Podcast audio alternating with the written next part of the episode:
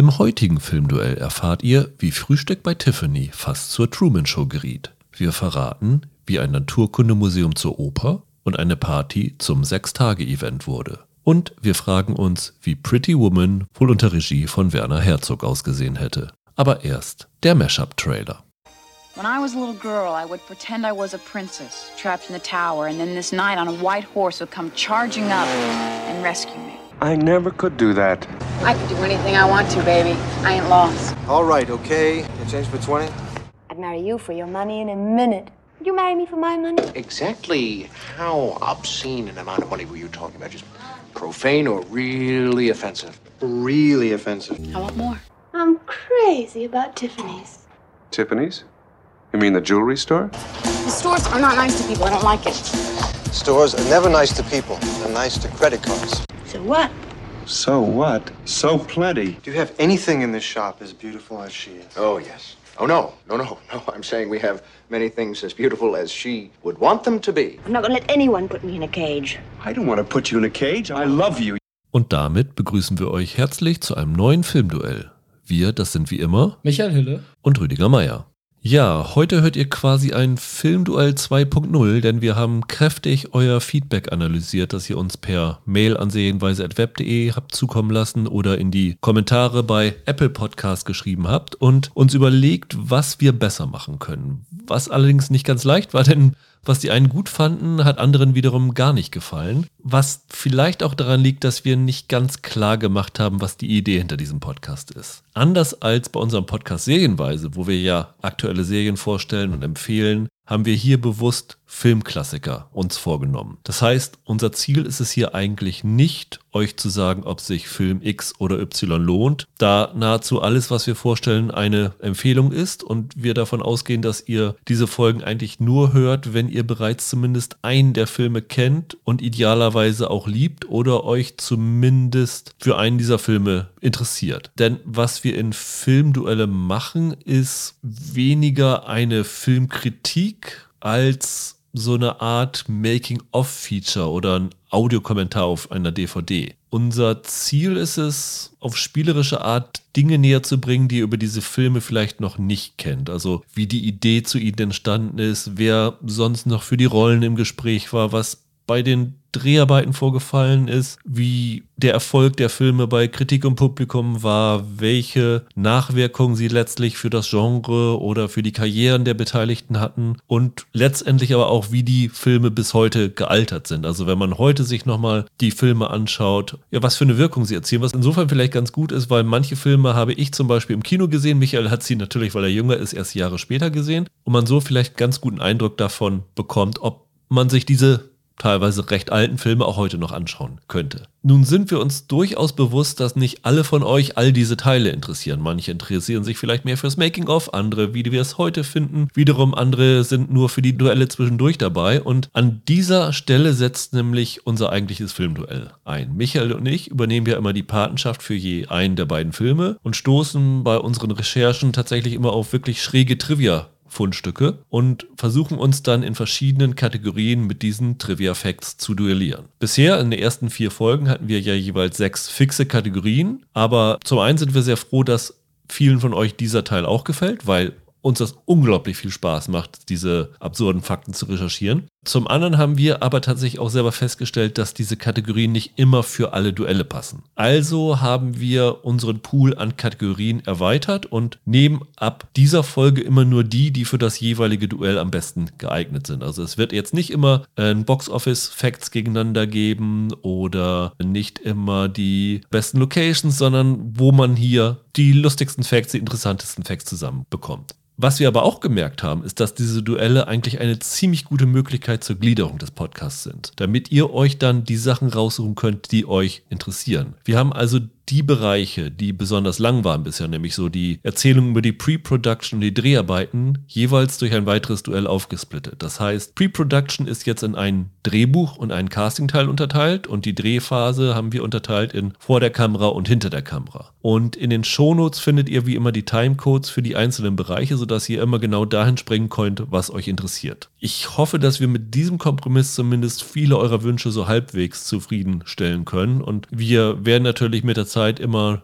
weiter versuchen, den Podcast zu optimieren und an eure Wünsche anzupassen, aber das ist schon mal so ein erster kleiner Kompromiss.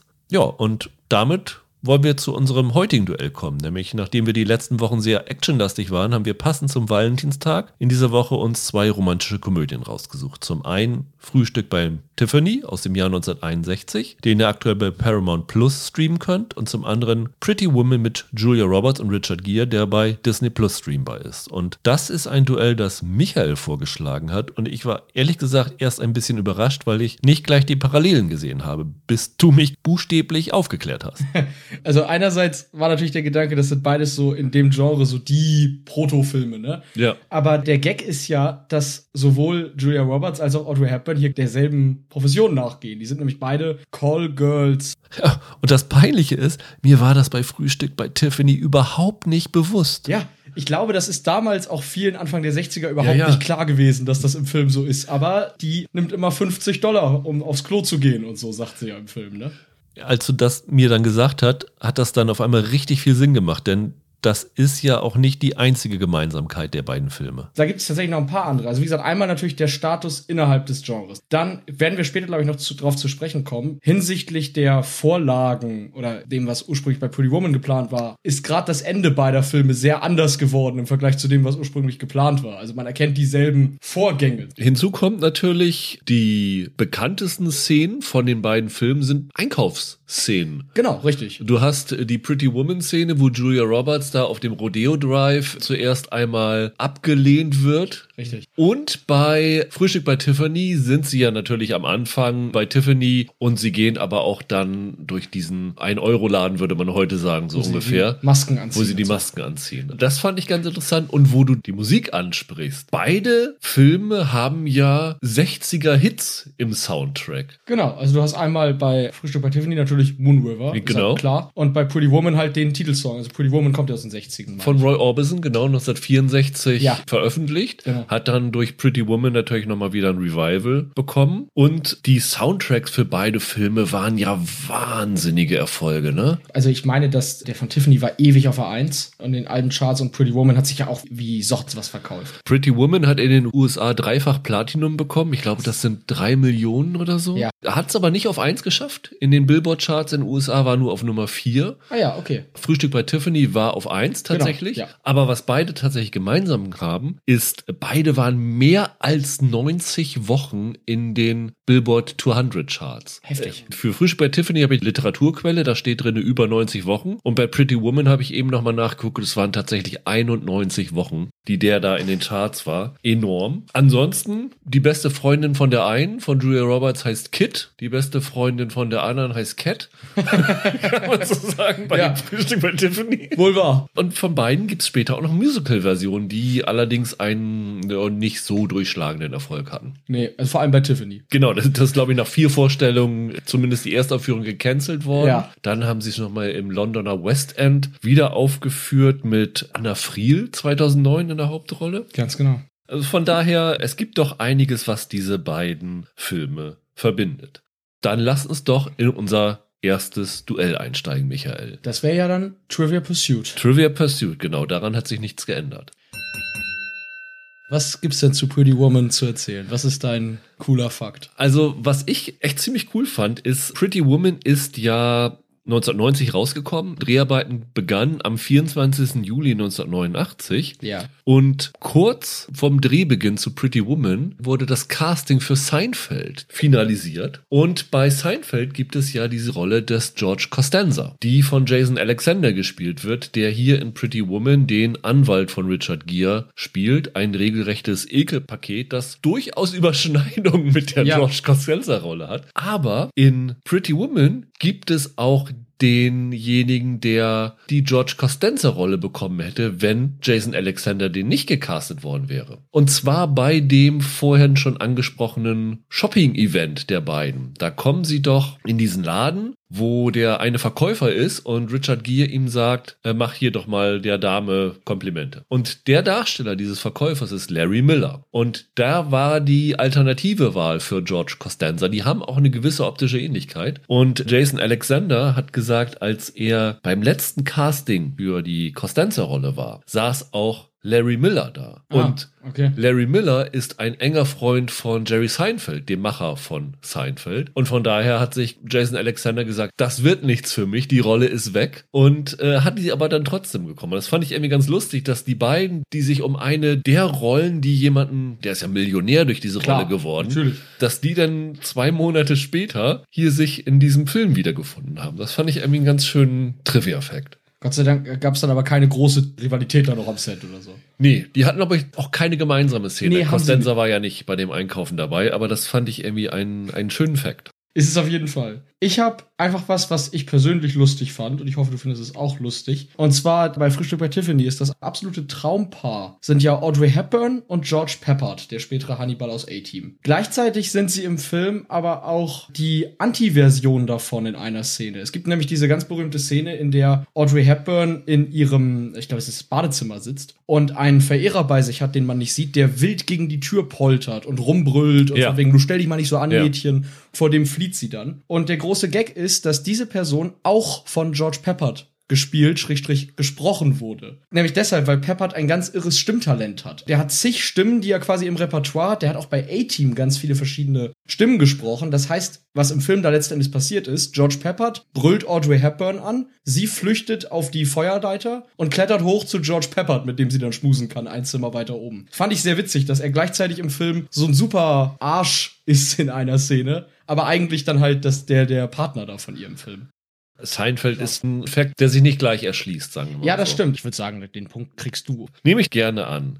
Dann kommen wir jetzt zu der Entstehung des Drehbuchs, unserer Ja. ersten Rubrik der Pre-Production. Wie ist diese Geschichte zustande gekommen? Bei Frühstück bei Tiffany ist das ja theoretisch erstmal einfach zu beantworten, weil Ja. man sagen kann, es gab halt eine Romanvorlage. Also das Ganze basiert auf einem Roman von Truman Capote von 1958 und galt damals als sehr gewagt, weil vieles, was im Film passiert, im Buch noch sehr viel expliziter ist. Vor allem dieser Callgirl-Hintergrund von der Holly Golightly. Und das war dann aber ein Roman, der für Hollywood-Bosse als relativ schwierig zu verfilmen galt, aber bei Paramount haben Martin Juro und Richard Shepard äh, sich sehr für den Roman interessiert und dann auch relativ schnell die Rechte an dem gekauft für 650.000 Dollar, was damals eine recht große Summe war. Wobei ich irgendwo gelesen habe, dass Truman Capote angepisst gewesen sein soll, dass der Drehbuchautor, der das umgeschrieben hat, mehr bekommen haben soll als er für die Rechte, ne? Ja, genau, der, ich glaube, George Axelrod heißt Ja, er, der ja. hat irgendwie deutlich mehr noch verdient, als letztendlich die Buchrechte gekauft Ja. hat.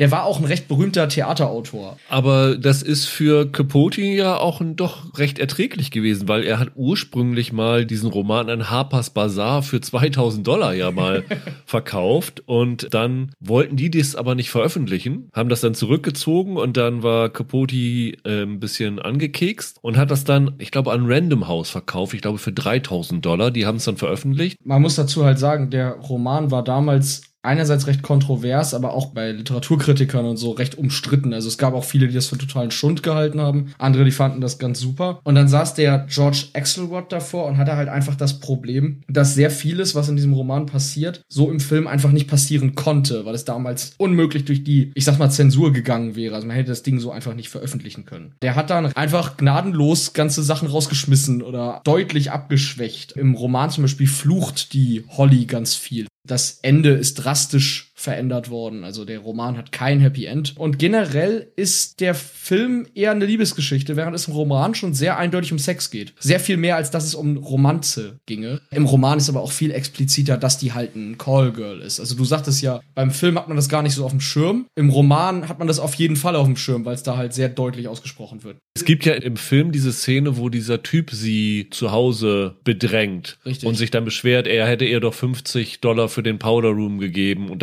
dafür hätte er doch was zu erwarten. Richtig. Und im Roman ist es, glaube ich, so, dass er ihr 20 Cent gegeben hat für den Powder Room, also für die Toilettenfrau offensichtlich. Genau. Und sie sagt ihm dann, ja, wenn du mir 50 Dollar gegeben hättest, dann hättest du hier reinkommen können. Im Film gibt es eine Stelle, in der der George Peppard fragt, irgendwas von wegen 50 Dollar für die Toilette, warum lässt du dir das geben oder so. Im Ja. Roman fragt er viel expliziter, ob die Männer dann mit auf die Toilette kommen. Ah, okay. Also, das ist schon sehr, sehr, sehr viel deutlicher. Ja. Das Interessante ist ja, dass Paramount alles versucht hat, dass das halt geheim bleibt. Und es haben wirklich, so wie ich, viele einfach nicht verstanden, dass sie eine Prostituierte darstellen soll. Für die obligatorische Presstour haben sie den Cast gebrieft, solche Worte zu verhindern und eine Pressemitteilung rausgeschickt, wo sie gesagt haben, sie sei eine Cook, also Genau. K-O-O-K. Richtig. Sie haben gesagt, Cook is a kitten who will never grow up to be a cat. Eine, die immer ein Kätzchen bleibt. Da du ja das Buch gelesen hast, stimmt es, dass die Holly Golightly in dem Buch 19 Jahre alt sein soll? Es ist ja genauso im Buch wie im Film, dass sie mit 14 verheiratet wurde. Ja, genau. Und es wird im Buch irgendwann mal gesagt, dass das fünf Jahre her ist. Also Ja. muss sie folglich 19 sein. Ja. Soll sie, meine ich, hat Blake Edwards mal gesagt, im Film eigentlich auch Ja. sein. Nur Audrey Hepburn war halt, glaube ich, 31, Ja, als sie das genau. gedreht haben. Also zugegeben, Sie sieht jung aus, das ja, muss man sagen. also ja, sie ja. sieht jetzt nicht unbedingt wie 31 aus, aber 19 würde ich jetzt auch nicht schätzen, Nee, um ehrlich nein. zu sein. Der Paul ist im Buch, auch wenn ich mich richtig entsinne, 40. Also deutlich, deutlich älter als sie. Was ich jetzt hier optisch auch nicht unbedingt finde. Ich finde jetzt nicht, dass der Peppard aussieht, als wäre er 20 Jahre älter als die Hepburn. Die Änderung des ganzen Tons hast du ja vorhin schon angedeutet. Er hat auch Pretty Woman gehabt. Es ist eigentlich noch deutlicher, wie sich das gegenüber den ersten Plänen gewandelt hat als bei Frühstück bei Tiffany, weil ursprünglich sollte Pretty Woman ein recht hartes Prostitutions-Drogendrama sein. Es wäre wahrscheinlich ein ganz anderer Film geworden, als wir ihn kennen. Genau. Der Drehbuchautor J.F. Lawton, der äh, ein Jahr zuvor einen Film gedreht hat unter dem Pseudonym J.D. Athens, Kannibalinnen im Avocado-Dschungel des Todes mit Shannon Tweed. Richtig. Also da kann man ungefähr schon mal von ablesen, aus welcher Richtung dieser Drehbuchautor gekommen ist. Und der ursprüngliche Titel des Drehbuchs war auch 3000 Dollar. Genau, bezogen, weil sie das kriegt von dem Richard Gere, wenn sie irgendwie sechs Tage da bleibt. ne? Genau, im. Filmjahr ist es ja auch so, genau. Ja. Und die Inspiration für den Lawton war, kurz vorher ist ja Wall Street rausgekommen. Und er hat den wohl gesehen und fand das irgendwie ganz spannend, diese Thematik von jemandem, der Firmen aufkauft, um sie zu zerschlagen. Das ist ja die Michael Douglas Rolle in Wall Street. Und er hat sich gedacht, er fände es ganz cool als Idee, wenn die Leute jemanden treffen würden, also so ein Typ jemanden treffen würde, der davon direkt beeinflusst ist. Und das war so die Inspiration für das Ganze. Und dieses Drehbuch ist wohl sehr gut damals angekommen. Und dann wurde das von dem ziemlich bekannten Filmproduzenten Arnon Milchen Genau. aufgekauft und mit seinem Kompagnon Steven Reuter mit einer Firma namens Vestron und die Firma ist, glaube ich, pleite gegangen. Richtig. Und dann sind die Filmrechte an Disney übergegangen. Touchstone hat das am Ende produziert. Genau, Touchstone, weil das für Disney selbst in der jetzigen Form zu hart war, weil Genau. es gab ja ganz lange das Mantra, dass Disney maximal Filme rausbringt, die mit diesem Parental Guidance, also für Deutsch ab 12, Ja. freigegeben sind. Und für etwas härtere Stoffe haben sie sich halt dann Touchstone oder Miramax. oder Miramax später, Buena Vista auch. Also zumindest nichts, wo dann wirklich das Label Disney drauf ist. Trotzdem wollte Disney da jetzt nicht so ein hartes Drama haben. Also es gibt das Originaldrehbuch im Internet, werde ich auch verlinken auf unserer Webseite filmduelle.de. Da kann man das tatsächlich durchlesen. Es gab irgendwo das äh, Gerücht, dass zum Beispiel am Ende des Films die beste Freundin von ihr, die Kit, an einer Überdosis stirbt. Das ist in der zumindest im Internet zugänglichen Fassung nicht so. Da endet der Film damit, aber das ist auch nicht ohne, dass die Edward-Figur, die Vivian aus dem Auto wirft, ihre 3000 Dollar ihr hinterher wirft und äh, sie dann mit der Kit, weil sie da am Anfang drüber gesprochen haben, nach Disneyland Genau. fährt mit einem Bus. Richtig. Das ist das ursprüngliche Ende des Films. Also es war schon heftig. So dramalastig. Ja. Ne? Und dann hat Disney dieses Drehbuch an verschiedene andere Autoren gegeben. Stephen Metcalf, Robert Garland, Barbara Benedek, die das alle in eine freundlichere Richtung gedreht haben. Ich glaube, Gary Marshall hat dann irgendwann gesagt, don't worry, we'll make it nice. Er hatte tatsächlich dieses Drehbuch gesehen und hatte dann so eine Version von einem modernen Märchen, als das es ja auch heute gilt. Ne? Also- Cinderella, ne? Also Genau, er sagte, diese Geschichte war für ihn so eine Kombination von verschiedenen Märchen. Die Julia Roberts Figur für ihn war Rapunzel, die Richard Gere Figur war Prinz Charming, Hector Elizondo, der ja den Hotelmanager spielt, der war die gute Fee. Also mit viel Goodwill kann man das drinne sehen. Naja, man muss natürlich sagen, der, der war so überzeugt davon, dass er das jetzt direkt in den Dialog des Films gepackt reingepackt hat, das sagen sie ja fast Ja. jetzt auch exakt so. Also, dass sie sich als Prinzessin träumt, die gerettet werden will und so weiter. Julia Roberts hat tatsächlich in Interviews danach gesagt, so ziemlich das Einzige, was geblieben ist, ist, dass der Name ihrer Figur Vivian ist und der Name von Richard Gears Figur Edward ist. Ansonsten ist da nicht ein Stein auf dem anderen geblieben. Ein bisschen verwunderlich, dass man tatsächlich bei der Prostituierten-Nummer geblieben ist, oder? Es ist in dem Film, wenn du den heute anguckst, es sind so ein paar tonale Dinge dabei, wo du denkst, die sind noch Überbleibsel aus der ersten Ja. Version. Diese Szene mit Jason Alexander im Hotel, wenn er sie so vergewaltigen will, das passt eigentlich nicht zu dem restlichen Ton von Pretty Woman. Oder ganz am Anfang, wenn sie da über den Straßenstrich, nenne ich es mal, geht und dann da einfach nur so nebenbei erwähnt wird, dass da einer eine tot aufgefunden wurde. Ja, ja, so. Genau. So Sachen, wo du denkst, wird überhaupt nicht mehr angegriffen. Also du würdest ja denken, so Chekhovs Gun-mäßig, wenn hier ein Mord passiert, dann wird ja hier jemand nochmal auftauchen, der sie umbringen will oder irgend sowas. ist einfach nur so, hm. Genau, also sehr, sehr bizarr. Und trotzdem, obwohl das Drehbuch so extrem geändert worden ist, war der ursprüngliche Drehbuchautor J.F. Lawton gar nicht böse drum. Irgendwann gab es einen Artikel, wo ein Journalist geschrieben hatte, er sei da sauer drüber, dass sein Drehbuch so verändert worden wäre. Und da hat er dann tatsächlich einen Leserbrief geschrieben und er sagte, nee, das ist doch ein Traum für einen Autor. Also er, sein Zitat war, ich war ein Typ, der hat Ninja-Filme gedreht und versucht, einen Job zu kriegen. Und wenn du ein Architekt bist und eine Hütte im Wald baust und jemand sagt, wir machen daraus jetzt einen Wolkenkratzer. Das ist doch das Geilste, was dir passieren kann. Und von daher waren am Ende alle glücklich, vor allen Dingen, weil er sicherlich viel Geld bekommen viel Geld hat. bekommen hat, Erfolgsprämien, weil das war ja ein Riesenhit. Ja, die Frage ist da am Ende, was ist dir wichtiger? Dein Ego oder die Tatsache, dass dein Name plötzlich mit einem großen Erfolgsfilm assoziiert wird? Dann kommen wir schon zu unserem zweiten Duell, Michael. Ja. Sozialkunde.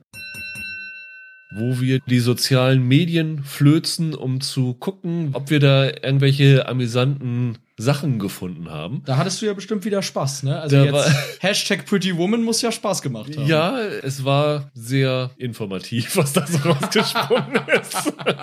Aber was hast du denn bei Frühstück bei Tiffany gefunden? Ja, ich schummel jetzt ein kleines bisschen. Der Witz ist, es ist gar nicht so einfach, zu Breakfast at Tiffany's irgendwas zu finden. Es gibt da ein paar Tweets zu, aber die meisten wollen erzählen, wie toll sie Audrey Hepburn finden. Ich habe aber eine Sache von 2018 gefunden, die ich ganz lustig finde. Das bezieht sich nicht auf einen konkreten Tweet, sondern auf so eine kurze Aktion auf Twitter. Da hatte irgendein Twitter-User, ich glaube DGNHR hieß er, einen Artikel geteilt, wo es um die Praxis hinter Yellowfacing geht. Dass weiße Schauspieler sich für Asiaten ausgeben. Und hatte das so in Richtung Trump, weil der ja auch so asienfeindliche Tendenzen Ja. hat. Und äh, Trump hatte dann zurückgetweetet, dass Yellowfacing kein großes Problem sei. Und daraufhin haben sich damals über 1000 Leute gefunden, die ihm auf Twitter ein GIF von dem Mr. Juniyoshi aus Breakfast at Tiffany's geschickt haben, Ja. wie der so ganz empört guckt.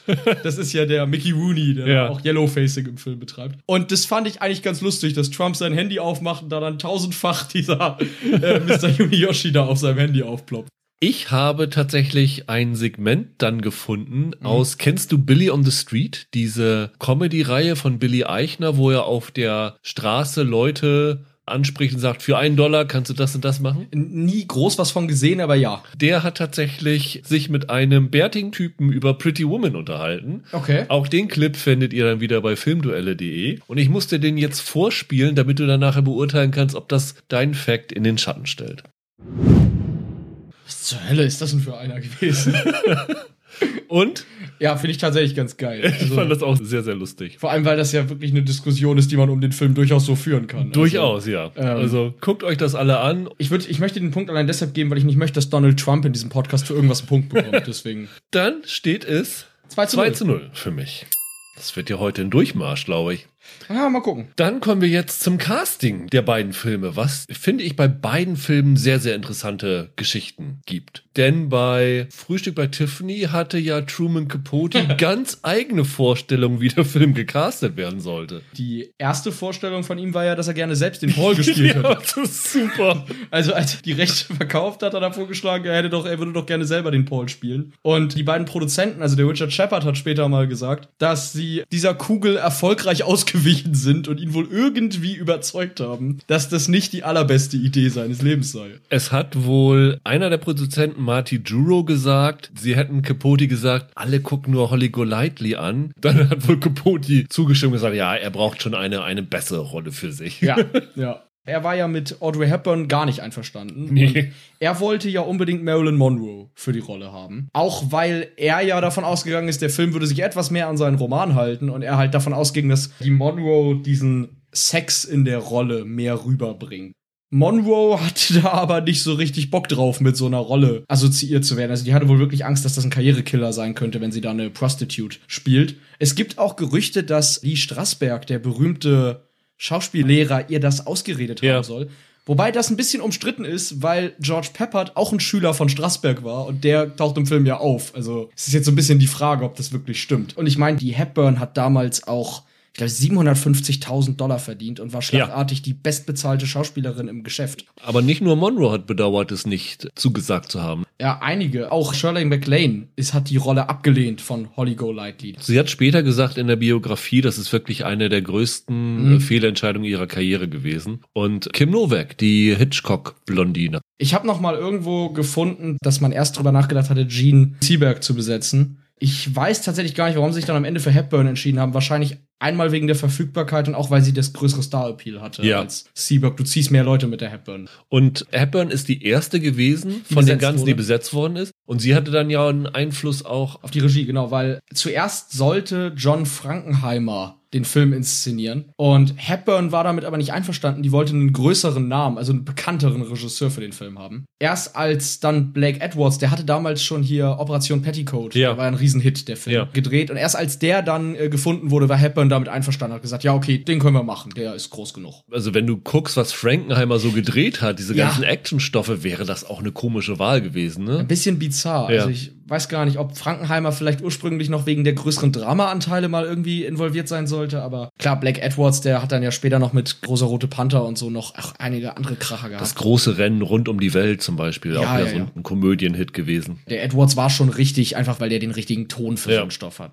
Es gab dann ja noch einen, der später in seiner Autobiografie erzählt hat, dass ihm die Rolle von Paul angeboten wurde. Und zwar Tony Curtis. Er hatte mit Blake Edwards gesprochen und gesagt, er möchte unbedingt den Paul spielen. Und das wäre auch gut gegangen, wenn Audrey Hepburns Ehemann da nicht Ja. ein Problem mit Ja. gehabt hätte. Der wollte auf gar keinen Fall, dass seine Frau einen Film mit Tony Curtis macht. Mel Ferrer, ja. Mel Ferrer, ja. Und dann haben sie den nicht besetzt. Ich weiß nicht genau, wovor der Ferrer Angst hatte, aber Tony Curtis war ihm wohl zu sehr Rivale und George Peppard dann aber nicht. Und Steve McQueen sollte Ja, Steve McQueen war die erste Wahl, war aber damals im Fernsehen, meine ich, mit diesem, der Kopfgeldjäger hieß das im Deutschen, die Genau. in der Fernsehserie noch verpflichtet und konnte deshalb nicht mitspielen. Der bittere Gag war, als der Film dann letzten Endes rauskam, hatte der US-Sender CBS die Serie längst abgesetzt Ja. und McQueen muss sich die Kretze geärgert haben. Wobei ich sagen muss, dass McQueen in dem Film sich vorzustellen irgendwie ein bisschen schwierig ist für mich. mit John Frankenheimer und Dann Steve ja. McQueen hätte das ganz anders ausgesehen. Dann ja, aber so finde ich es ein bisschen, weiß ich nicht. und dann haben sie ja George Peppard gecastet Genau. und so richtig glücklich waren aber nicht alle damit. Keiner, aber vor allem Blake Edwards war überhaupt nicht zufrieden. Also einerseits glaube ich, mochte er Pepper tatsächlich einfach nicht. Also beim Set ging es dann wohl teilweise, aber er mochte ihn irgendwie nicht wirklich. Er fand ihn für die Rolle auch unpassend. Er fand ihn nicht glaubhaft mit Audrey Hepburn. Er hat sogar 2005 oder so noch mal gesagt, dass er selbst heute, wenn er den Film nicht sieht, wieder casten ihn würde. erstens nicht wieder casten würde und würde er den Film heute machen, würde er ihn immer noch nicht besetzen. Er Ja. findet ihn immer noch verkehrt für die Rolle. Das finde ich schon heftig. Also da war er ja schon, schon elf Jahre tot, von daher konnte man das ja dann auch gut sagen anstelle von Blake Edwards. Ah, trotzdem krass, oder? Wenn man Ja. dann so, so einen Film inszeniert hat und 40 Jahre später immer noch sagt, boah, nee, also eigentlich passte der nicht. Ja, ja. Das finde ich schon heftig. Wir versuchen ja auch immer nicht nur die menschlichen Casting-Sachen zu machen. Ich habe nachher bei Pretty Woman gleich auch noch eins. Hast du noch was, was aus der nicht-menschlichen Kategorie gefunden? Ja, also es gibt ja die Cat im Film, die Katze. Und Ja. die wird von neun verschiedenen Katzen im Film gespielt. Und eine von denen ist so ein richtiger Filmstar. Die heißt Orangy, ist insgesamt in den meisten Szenen zu sehen, wenn die Katze im Bild ist. Und hat für den äh, Frühstück bei Tiffany auch einen Patsy Award bekommen. Das ist quasi das Tieräquivalent zum Oscar. Und das war schon ihr zweiter. Also sie hatte schon in einigen äh, großen Studiofilmen mitgespielt. War eine ganz erfahrene Katze. Tiere habe ich bei Pretty Woman nicht, aber was ich nicht menschliches habe, ist, in einer der ersten Szenen des Films wird doch Vivian von dem Gier in dem Lotus Esprit auf dem Rodeo Drive Genau. aufgegriffen. Das sollte eigentlich kein Lotus Esprit sein. Die Filmemacher hatten ursprünglich Porsche und Ferrari angefragt, ob sie nicht ein Auto von denen haben könnte für diese Szene. Und die haben gesagt, Prostitution, damit wollen wir nicht assoziiert werden. Haben gesagt, kriegt ihr nicht, ihr kriegt keinen Porsche, ihr kriegt keinen Ferrari. Und dann haben sie halt diesen Lotus genommen. Okay, ich glaube, es hat nicht die Verkaufszahlen von Lotus so extrem angetrieben, aber ich glaube, für Porsche und Ferrari wäre das ein Coup gewesen, gerade so für Porsche, da gefeatured gewesen zu sein. Auf jeden Fall. Wobei ich sagen muss, ich bin jetzt kein großer Autonah, aber der Lotus Esprit ist ein echt schicker Wagen. Also es haben sie jetzt nicht unbedingt die schlechteste Wahl damit War das getroffen. nicht auch ein Bondwagen? War auch mal ein Bondwagen. Ja. Roger Moore fährt den in Der Spion, der mich liebte und So in unter Wasser war das, ne? Genau, richtig, als- als U-Boot, ja. Aber die wichtigeren Sachen sind natürlich die beiden Hauptdarsteller. Bei den Frauen gab es gar nicht so viele Kandidaten. Es gibt ja immer diese Listen, wer wurde angeblich angefragt. Und dann hast du natürlich so Leute wie Mac Ryan, Daryl Hannah, Kristen Davis von Sex and the City, Ja, ja. Winona Ryder, Uma Thurman, Brooke Shields. Ich bin mir nicht sicher, in welcher Phase das gewesen ist, wie realistisch das war. Tatsache ist, dass Julia Roberts die Rolle sehr, sehr früh hatte und sie dann auch wieder nicht hatte. Also sie ist ursprünglich für diesen 3000 Dollar Film gecastet worden, als er noch dieses düstere Drama war. Nachdem dann Disney gesagt hat, wir machen jetzt den Film in eine ganz andere Richtung, haben sie auch, was die Besetzung angeht, nochmal alles komplett überdacht und haben Roberts erstmal wieder rausgeworfen. Aber tatsächlich eine Woche später haben sie sie gleich wieder zurückbesetzt. Und du hattest vorhin gesagt, dass Audrey Hepburn 750.000 Dollar Ja, bekommen hat? 750.000. Ja. Julia Roberts hat angeblich nur 300.000 Dollar bekommen und das ist ja drei Jahrzehnte später fast gewesen. Also es war wirklich ein relativ geringes Einstiegsgehalt, das sich dann aber mit diesem Film extrem gelohnt hat für sie. Sagt allerdings jetzt weniger über den Film im Speziellen oder über Julia Roberts als mehr darüber, wie schlecht Frauen in Hollywood generell bezahlt sind. Ja. Man muss allerdings sagen, die Gemeinsamkeit, die es dann gibt, ist, Audrey Hepburn wurde durch Frühstück bei Tiffany die bestbezahlte Schauspielerin im Geschäft. Und das ist Julia Roberts dann später auch gewesen. Ja. Hauptsächlich durch den Erfolg, den sie durch Pretty Woman hatte. Umkämpfter war die Rolle von dem Edward, also die Rolle, die dann später Richard Gere bekommen haben. Zum Teil auch, weil Richard Gere das eigentlich nicht wollte. Letztendlich soll es wohl so gewesen sein, die haben sich dann 25, 30 Jahre nochmal zum Jubiläum getroffen und haben sich dann zurückerinnert, wie die Anfänge gewesen sein sollen. Und man weiß natürlich nicht, was dann so geschönt ist. Auf jeden Fall hat dann Gary Marshall erzählt, er wäre mit Roberts in die Wohnung von Richard Gere geflogen und hätte die beiden dann alleine gelassen. Und die beiden hätten wohl so viel Spaß gehabt. Dann hat er wohl nochmal wieder angerufen und Gere wollte eigentlich wohl absagen und dann hat angeblich Julia Roberts auf einen Post-it-Zettel geschrieben, bitte sag ja.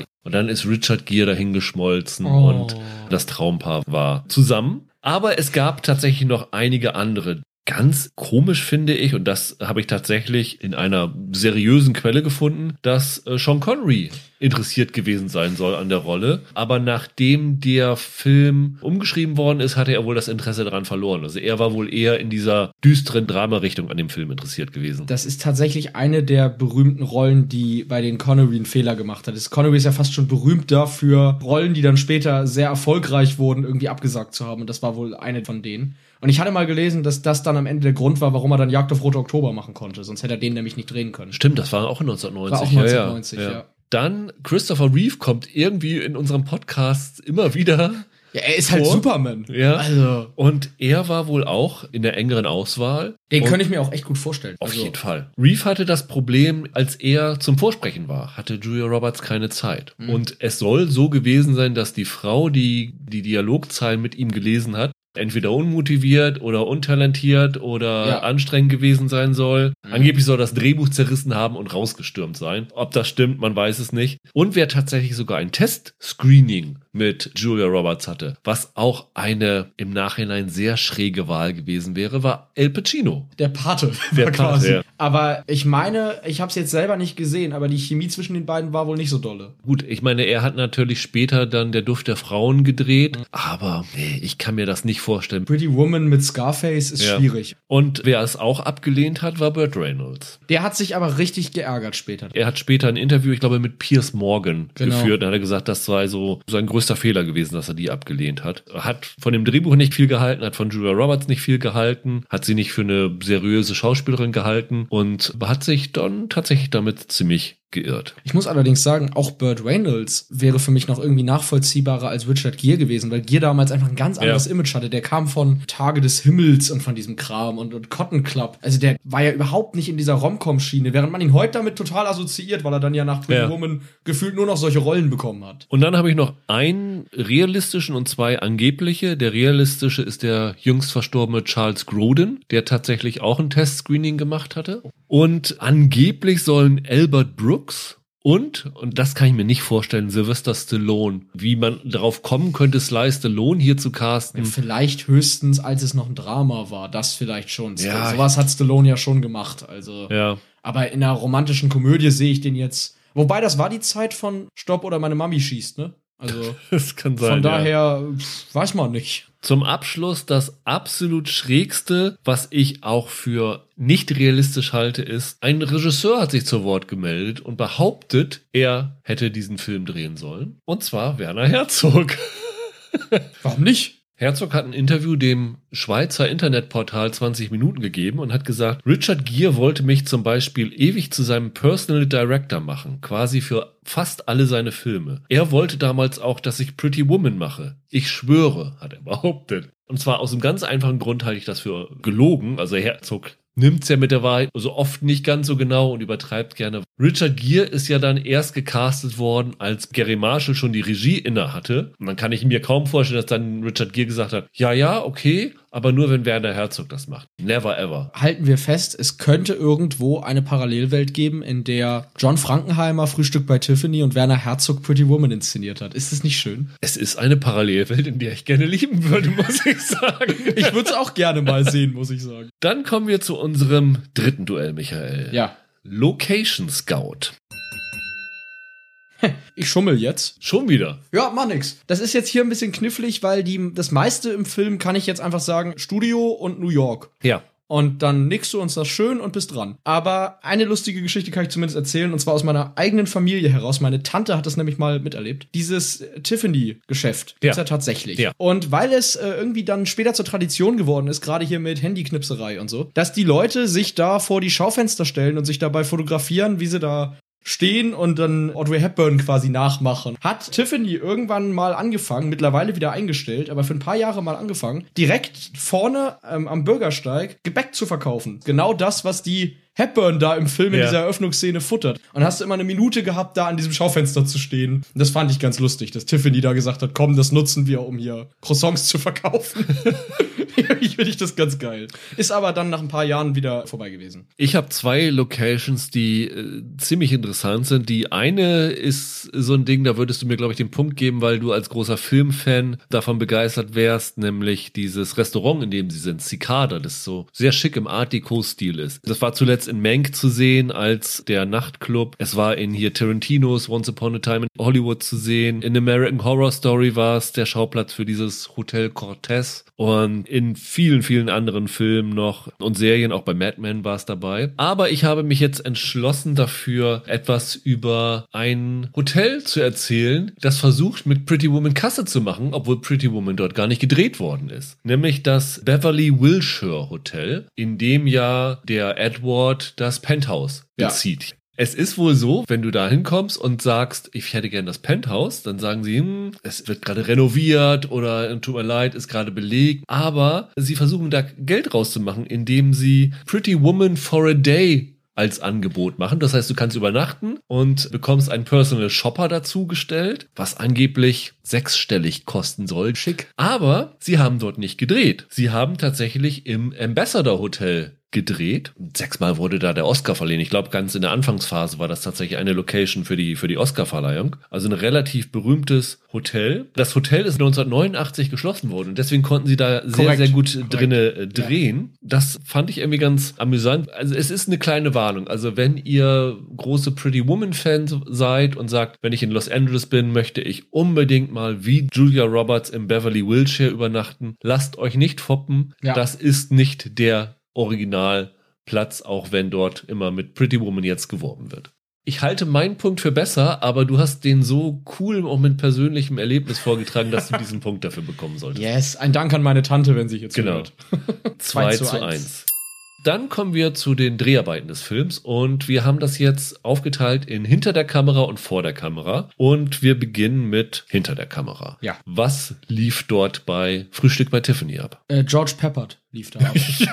Und man kann niemanden fragen, der da irgendwie am Film mitgearbeitet hat oder auf George Peppard ansprechen, ohne dass der anfängt mit den Augen zu rollen. Also sagen wir mal freundlich, dass er sich keine Freunde am Set gemacht hat, sondern er und Edwards, haben wir ja schon erzählt, waren jetzt nicht unbedingt Big Buddies und das lief so weit, dass Peppard sich teilweise strikt geweigert hat, Sachen so zu machen, wie Edwards sie gesagt hat. Egal, was Edwards ihm vorgeschlagen hat, Peppard war der Ansicht, nein, diese Szene sollte anders gedreht werden und hat das dann auch einfach anders gespielt. Das war dem dann völlig egal. Besonders übel auf ihm zu sprechen ist Patricia Neal. Die spielt die Innenausstatterin von George Peppard. Er ist ihr Geliebter, den sie bezahlt für Genau. Sex. Patricia Neal war nicht sonderlich gut auf Pepper zu sprechen, obwohl sie ihn vorher schon kannte. Also die waren tatsächlich befreundet vor dem Filmdreh. Aber am Set hat der sich halt unter aller Kanone benommen. Sie hat später gesagt, er war spoiled. Peppard war der Ansicht, dass der Charakter von der Neil zu dominant ist und dass seine Rolle dadurch mehr in den Hintergrund gedrückt wird oder schwächer wirkt. Und da hatte er keinen Bock drauf und hat dann einfach eigenmächtig beschlossen, dass ihre Parts im Drehbuch jetzt kleiner gemacht werden. Mieses Verhalten per excellence. Und selbst über Audrey Hepburn kann man sagen, Audrey Hepburn hat eigentlich über jeden Kollegen in ihrer langen Karriere immer nur Gutes erzählt, außer über Peppard bearbeitet. Wo habe ich gelesen, sie seien noch bis zu ihrem Tod befreundet gewesen? Sie haben zumindest Kontakt gehalten Ja. und sie haben sich später wohl auch angefreundet, aber ich glaube, es waren Interviews in den 70ern oder so, wo sie gesagt hat, dass es echt schwierig war, mit ihm zu arbeiten zu der damaligen Zeit. Aber war Hepburn nicht auch selber anstrengend bei den Dreharbeiten?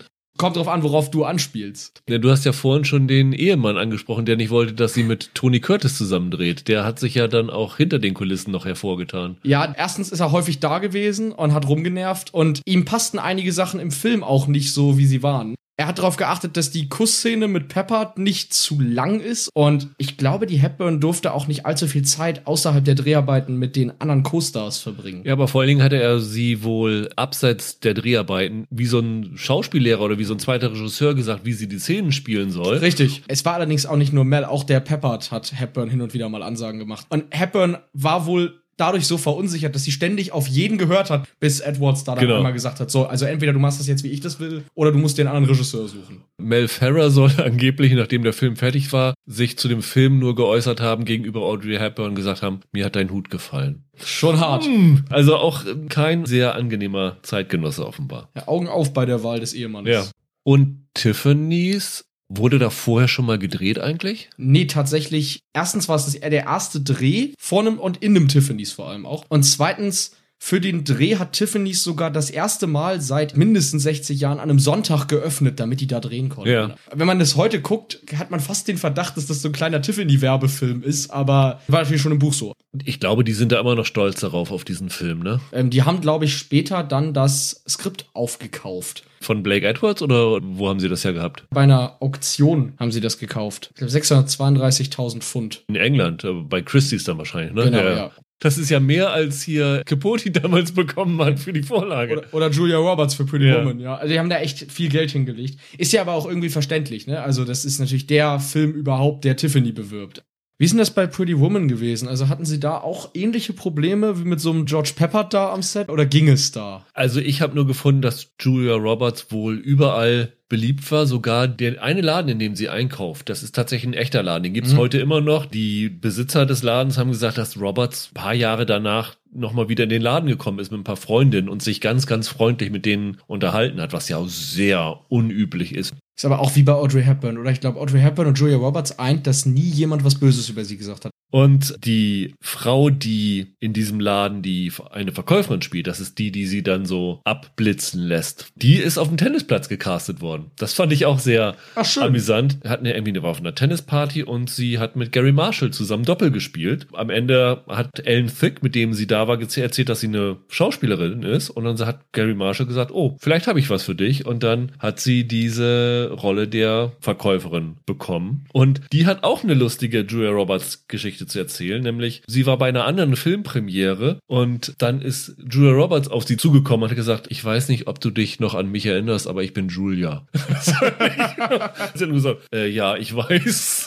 Also sie war übrigens sogar mit der Frau von Gary Marshall, die hat als Krankenschwester bei so einer Free Clinic und die hat auch sehr viele Prostituierte als Kunden, Klienten gehabt. Julia Roberts ist dann mit ihr mitgewesen einen Tag und hat sich von denen dann zeigen lassen, wie man läuft, wenn so ein Auto anhält, wie man da ans Fenster geht und sowas alles. Ist ja ganz lustig, weil sie im Film andersrum sich an, erstmal beibringen muss, wie man sich in vornehmen Kreisen Ja, verhält. genau, Das ja genau. Und das hat sie da gelernt. Ich fand ja auch ganz amüsant, dieses Prostitutionsmotiv, das zieht sich ja durch den Film noch so ein bisschen durch und da gibt es ja mehrere Anspielungen drauf. Ja, Das eine ist ja, wenn sie in der Oper sind, sind sie ja in La Traviata, genau die Geschichte. Prostituierte, die sich in einen reichen Mann verliebt. Ganz genau. Und in der allerersten Einstellung wird ja der Walk of Fame etabliert, wo sie sind. Und den ersten Stern, den sie zeigen, ist Carol Lombard. Und die hat in dem Film Virtue eine Prostituierte namens May gespielt. Ich bin mir nicht sicher, ob es eine bewusste Anspielung ist, aber das fand ich dann doch ganz interessant. Und da sie La Traviata haben, machte das tatsächlich für mich Sinn, dass sie das wirklich bewusst gesetzt haben. Ansonsten ist gar nicht so viel Interessantes gewesen beim Dreh. Also, was man überall findet, diese Kette oder dieses Collier, das Richard Gere ihr dann überlässt, zu diesem berühmten roten Kleid, das übrigens ursprünglich mal schwarz sein sollte, bis die Kostümdesignerin fünfmal versucht hat, das in ein rotes umzuwandeln, bis sie dann beim fünften Mal, glaube ich, Erfolg hatte und die überzeugt hat.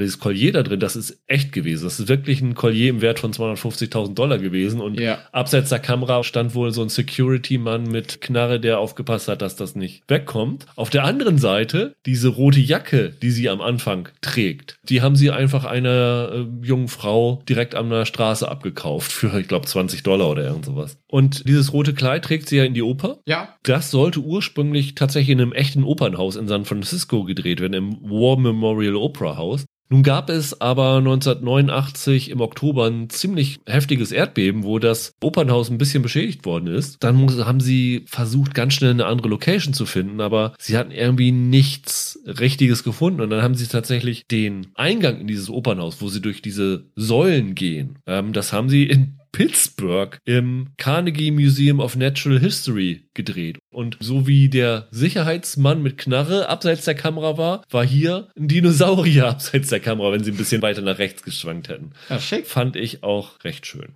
Dann können wir zu unserem äh, vierten Duell kommen.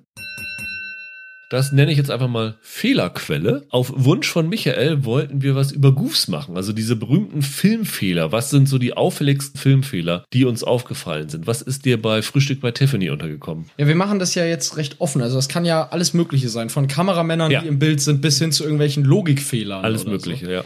Und äh, ich habe eine Stelle, da kann ich auf meine Freundin verweisen. Der ist das nämlich aufgefallen. Und ich habe es dann später auch im Internet gefunden. Also sie veräppelt mich da nicht. Es stimmt tatsächlich. Die Holly lernt im Film brasilianisches Portugiesisch, weil sie da diesen Typen heiraten will, diesen Brasilianer heiraten möchte. Genau, ja. Der Witz ist, was auch immer sie da hört, es ist auf jeden Fall verkehrt. Erstens ist es kein brasilianisches Portugiesisch. Schlimmer ist allerdings, sie sagt daraufhin, die Sprache sei so schwierig, weil es über 4000 unregelmäßige Verben gibt. Da bin ich lustigerweise auch drüber gestolpert, ob das wahr ist. Ich habe es aber nicht recherchiert. Es ist viel schlimmer. Im brasilianischen Portugiesisch hat man fast all diese unregelmäßigen Verben, die's- die in Portugal tatsächlich in der Sprache sind, Ja. weg ja, rationalisiert. Also sprich, der große Unterschied zwischen Portugiesisch und brasilianischem Portugiesisch ist, dass brasilianisches Portugiesisch so gut wie gar keine unregelmäßigen Verben hat. Ja, da kann ich glaube ich nicht mithalten, weil das auffälligste, was mir bei Pretty Woman aufgefallen ist, nachdem sie die, glaube die erste Nacht mit Richard Gere verbracht hat, gibt es ja Frühstück. Er hat ja gesagt, ich weiß nicht genau, was du wolltest, ich habe einfach alles von der Karte bestellt. Ja. Und dann sieht man sie an einem Croissant nagen und dann geht die Kamera wieder zu ihr, Schnitt und dann isst sie auf einmal ein Pancake. Ja. Dann beißt sie von dem Pancake ab. Aber dann ist wieder das Stück, das sie abgebissen hat, an ihrem Pancake wieder dran. Das war so auffällig aufgrund der Vielzahl der Anschlussfehler, dass mir das als erstes untergekommen ist. Aber das mit dem Portugiesisch, das ist natürlich, ich glaube, sie haben es gemacht, weil sie denken, wer kann das schon, damit kommen wir so durch. Es wird noch schlimmer dadurch, dass die Figur, für die sie das macht, dieser José, dass der auch regelmäßig falsch ausgesprochen wird. Der wird nämlich im Englischen mal José und mal José genannt und da hätten sie sich mal einigen müssen, wie genau der jetzt eigentlich ausgesprochen wird. Ja. Wir sollten vielleicht deine Familie und Mit hier an Tisch holen, meinst du? Ja, genau. Dann steht es 2 zu 2 und wir kommen zu dem Dreh vor der Kamera. Was ist da gewesen? Ich fange mal am Anfang an. Ja. Also wirklich bei der Eröffnungsszene. Das war nämlich tatsächlich auch die erste Szene, die sie am allerersten Drehtag gedreht haben. Sie hatten da an dem Tag wohl auch das Problem, dass sie nur zwei oder drei Stunden Drehzeit hatten früh am Morgen, weil am selben Tag der sowjetische Regierungschef Khrushchev damals auf Staatsbesuch war. Und dementsprechend die Fifth Avenue gebraucht wurde. Deswegen mussten sie recht schnell drehen. Und das Problem war wirklich, die Leute standen und standen und wollten nicht aus dem Bild gehen. Und angeblich, ein Beweis dafür habe ich nicht gefunden, Cecil B. DeMille, der damals da irgendwo um die Ecke war, der hat sich dann darum gekümmert und hat mit einer Handbewegung dafür gesorgt, dass die Leute sich endlich mal da vernünftig verhalten. Ob das stimmt, keine Ahnung, aber ich finde die Vorstellung finde ich tatsächlich ganz witzig. Und Hepburn war wohl am ersten Drehtag unfassbar nervös. Also es war wohl ganz, ganz schlimm. Es gibt dann natürlich diese legendäre Partyszene im Film. Und diese Szene war kaum durchgeskriptet. Also es war tatsächlich so, dass Blake Edwards auf seine Art und Weise diese Szene inszeniert. Er hat dann zig Leute und Statisten persönlich eingewiesen und viel improvisiert. Zum Beispiel diese Szene, die ich ganz witzig finde, wo diese Frau da sitzt und ihr versehentlich der Hut angezündet wird, ohne dass sie das merkt, weißt du? Und dann durch eine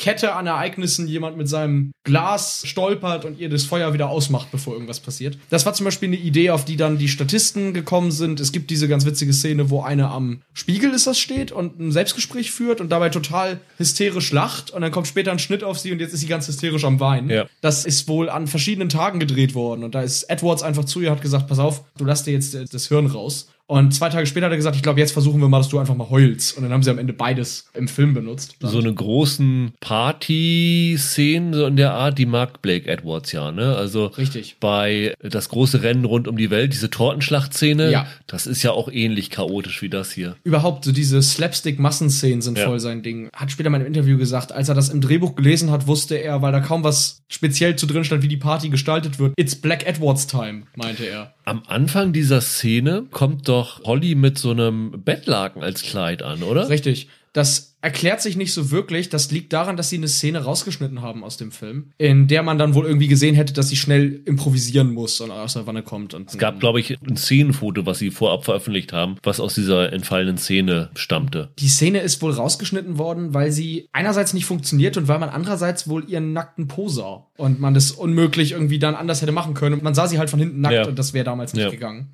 Auch eine legendäre Szene aus dem Film ist die Schlussszene, wo sie im Regen stehen. Da gibt's zwei Versionen von. Einmal mit und einmal ohne Kuss. Die andere Szene sei wohl einfach so gewesen, Hepburn findet die Katze und dann geht sie weg. Und peppert hinterher. Ist natürlich ein bisschen undramatisch und in der Szene hätte es auch nicht geregnet und man wollte es aber unbedingt am Ende regnen haben. Man sieht das im Film auch ganz lustig, dass sie da ständig von trocken in nass rüber musste, weil zum Beispiel als sie aus dem Taxi aussteigt am Anfang der Szene, ist ihr Haar schon klitschenass, obwohl sie gerade erst aussteigt. Also da siehst du dann, dass sie da hin und her gesprungen sind beim Dreh. Ich habe auch recht wenig bei Pretty Woman. Was man sagen kann, ist diese Szene, wo sie runtergeht in die Lobby von dem Hotel und Richard Gere, also den Edward, dann am Klavier findet. Das ist tatsächlich ein Stück, das Gere da spielt, das hat er selber komponiert und selber eingespielt. Muss er angeblich anscheinend sehr stolz drauf sein, obwohl mich das irgendwie nicht so vom Hocker gehauen hatte. Dann lieben die sich ja auf dem Klavier und in Realität hat das wohl dazu geführt, dass Töne dabei rausgesprungen sind, die fürs menschliche Gehör nicht sehr angenehm gewesen sind, weswegen sie das dann nachher nachsynchronisiert haben mit anderen Tönen, die harmonischer da reinpassen. Also Filmmagie at its best. Was ich ganz interessant fand, ist, es gab in dem Film sowohl die erste Rolle eines Stars und die letzte Rolle eines Stars. Du hast vorhin schon erzählt, diese Prostituierte, die am Anfang ermordet wird. Ja. Der Polizist, der das ermittelt, wird gespielt von Hank Azaria, der da seine erste Filmrolle hatte, der dann später als Synchronsprecher bei den Simpsons bekannt gewesen ist. Er hat dann hier The Birdcage gespielt. Und der ältere Herr, dem die Firma gehört, die er zerschlagen will, der wird gespielt von Ralph Bellamy aus Die Glücksritter. Das war seine letzte Rolle, der ist nämlich ein Jahr später verstorben. Also da ist so ein bisschen das Anfang und das Ende von, von zwei Karrieren gewesen. Und der Anfang ihrer Karriere ist es nicht gewesen, aber durch diesen Film ist sie und ihr Beruf berühmt geworden. Das ist nämlich Shelley Michelle. Ja, Und korrekt. die ist das Body-Double von Julia Roberts gewesen. Selbst auf dem Plakat. Selbst auf dem Plakat, auf dem Plakat hat man ihren Körper genommen und Julia Roberts Kopf raufgesetzt und Richard Gere hat dort schwarze Haare, obwohl er im Film angegraute Haare Das hatte. Poster ist dermaßen skurril, es sieht Ja. einfach nur komisch Ja. aus. Und die Shelley Michelle hat tatsächlich damals 750 Dollar die Woche bekommen dafür. Und ursprünglich hat das Studio verleugnet, dass das ein Body-Double ist. Und dann hat eine US-TV-Sendung namens Hardcopy, das ist so eine Boulevard-TV-Sendung damals gewesen. Denen ist das aufgefallen, dass das irgendwie die Körperform von Julia Roberts und die Körperform in den anderen Szenen nicht zusammenpasste. Dann haben sie das tatsächlich dann irgendwann zugegeben, dass es ein Bodydouble eingesetzt worden ist. Und das war nicht das erste Mal, dass die Shelley Michelle daran gearbeitet hat. Sie hat zum Beispiel 1988 Kim Basinger in Meine Stiefmutter ist ein Alien gedoubelt, was auch verleugnet worden ist. Und äh, Catherine Oxenberg in dem Film Overexposed, auch im gleichen Jahr wie Pretty Woman, weil Catherine Oxenberg als Tochter der Prinzessin von Elisabeth von Jugoslawien als Royale ja nicht so viel Haut zeigen durfte. Deswegen haben sie da ein Bodydouble benutzt und dadurch ist die Shelley Michelle zumindest relativ bekannt geworden. Ihre Beine hat sie, glaube ich, damit für eine Million Dollar versichert, danach Pretty Woman. also die ist mit so die bekannteste, die man vielleicht nicht auf den ersten Blick dort vermutet. Ich glaube, die allererste Szene, wenn sie sich zurecht macht, das ist ihr Körper, den man da sieht. Ah, okay. Ja. Dann kommen wir zu unserem fünften Duell. Auch eine neue Kategorie. Wir nennen sie aussagekräftig, wo wir die unterhaltsamsten Zitate von Beteiligten des Films gefunden haben. Was ist dir untergekommen dabei? Ach, diese neue Kategorie hat bei Frühstück bei Tiffany so Spaß gemacht. Du liest dich durch die Interviews und alle erzählen nur, was für ein toller Mensch die Audrey Hepburn war. Das ist so ätzend, wirklich. Also niemand haut da mal irgendwie schön Gossip raus oder so. Toll war eigentlich nur ein Interview dann mit dem Capote, als er sich mal so richtig ausgelassen hat. Als der Capote mal auf sie angesprochen wurde, hat er wortwörtlich gesagt, ich hätte kotzen können. Holly Golightly war real, eine harte Figur, kein Audrey Hepburn-Typ. Der Film war ein rührseliger Liebesbeweis an New York und Holly war dadurch dünn und hübsch, aber hätte eigentlich reich und hässlich sein sollen. Das ist der einzige, der mal irgendwie mal ein bisschen auf, äh, naja, sprichwörtlich auf die Kacke haut. Bei Pretty Woman gibt es jemanden, den die Rolle auch lange nicht losgelassen hat, aber nicht, weil er so beliebt war, sondern weil er so unbeliebt war, nämlich Jason Alexander als dieser Arschlochanwalt. Der hat ein Interview gegeben und hat gesagt, dass er noch Jahre nach dem Film durch New York gelaufen ist und Frauen von einem halben Block entfernt von der gegenüberliegenden Straßenseite ihn erkannt haben und man sah richtig, wie der Hass in ihren Augen aufgestiegen ist. Und er sagte, dass eine Frau ihn sogar nicht angespuckt hätte, aber vor ihm auf den Boden gespuckt hätte, weil sie so abgestoßen von ihm gewesen sei. Das stimmt ja nicht mit solchen Leuten. Ganz ehrlich, also das ist echt eine Hassfigur in dem Film. Also das, wenn du das siehst, das ist schon, ja. Das stimmt. Ich finde das immer wild, wenn Ja. Leute das nicht trennen können. Ne? Das ist echt, Gott, der arme Alexander. Ja. Dann wirst du halt niedergemacht, weil du deine Arbeit gut gemacht hast. Genau. Oder? Aber ich glaube, den Punkt kriegst ja. du Ja, 3 zu 2 für dich. Dankeschön.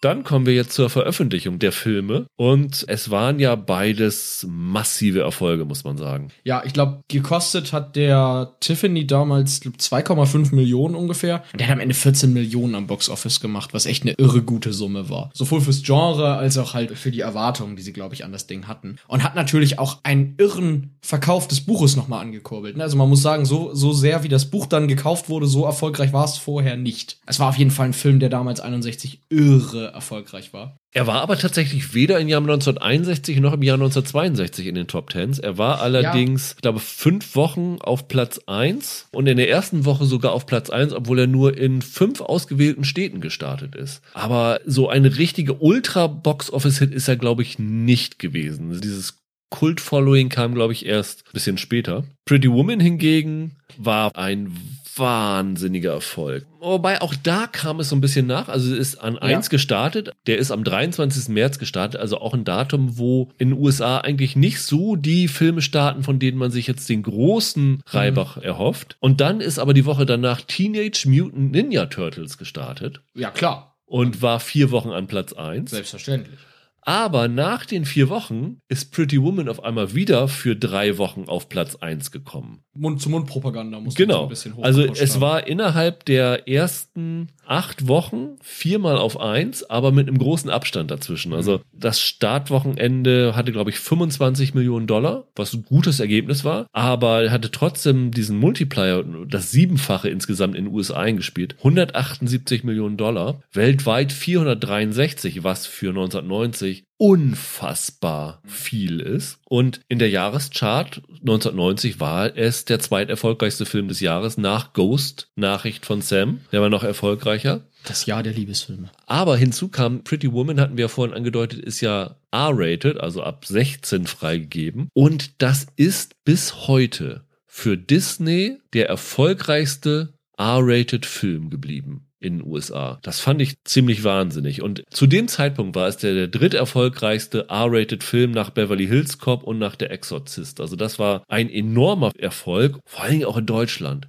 Hm, 10,6 Millionen Zuschauer. Das, Das ist bis heute, in Deutschland ist es ja nur nach Zuschauerzahlen, deswegen Inflation spielt keine Rolle, immer noch auf Platz 16 der beliebtesten Filme aller Zeiten. Wobei man kurz dazu sagen muss, ich glaube, bei uns in Deutschland ist er tatsächlich aber nur ab 12 freigegeben, auch wenn er in den USA Ja, R-rated ja, ist. klar. äh, ist Ja. er bei uns nur ab 12. Die Amis sind da ein bisschen prüder. Frühstück bei Tiffany in Deutschland soll angeblich übrigens drei Millionen Zuschauer ja, gehabt haben. genau. Was allerdings für die Zeit auch okay ist. Es ist jetzt auch kein, kein Mega-Erfolg, War, glaube ich, Platz 12 in dem Jahr, so Genau. knapp außerhalb der Top 10, aber genau. es war ja eigentlich ein eher kleinerer Film.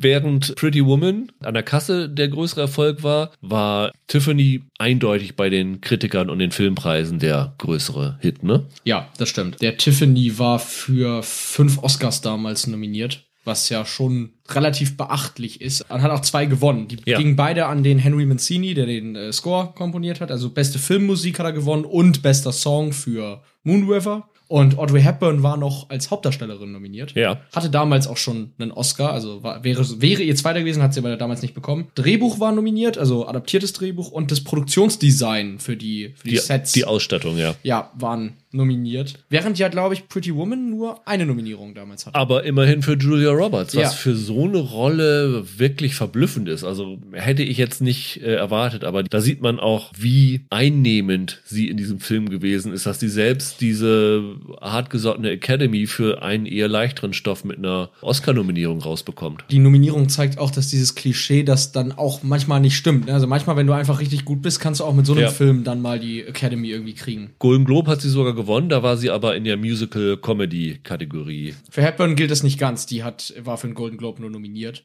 Drehbücher bei der Writers Guild of America hat Frühstück bei Tiffany gewonnen. Ja. Pretty Woman war sogar nominiert, das fand ich auch erstaunlich.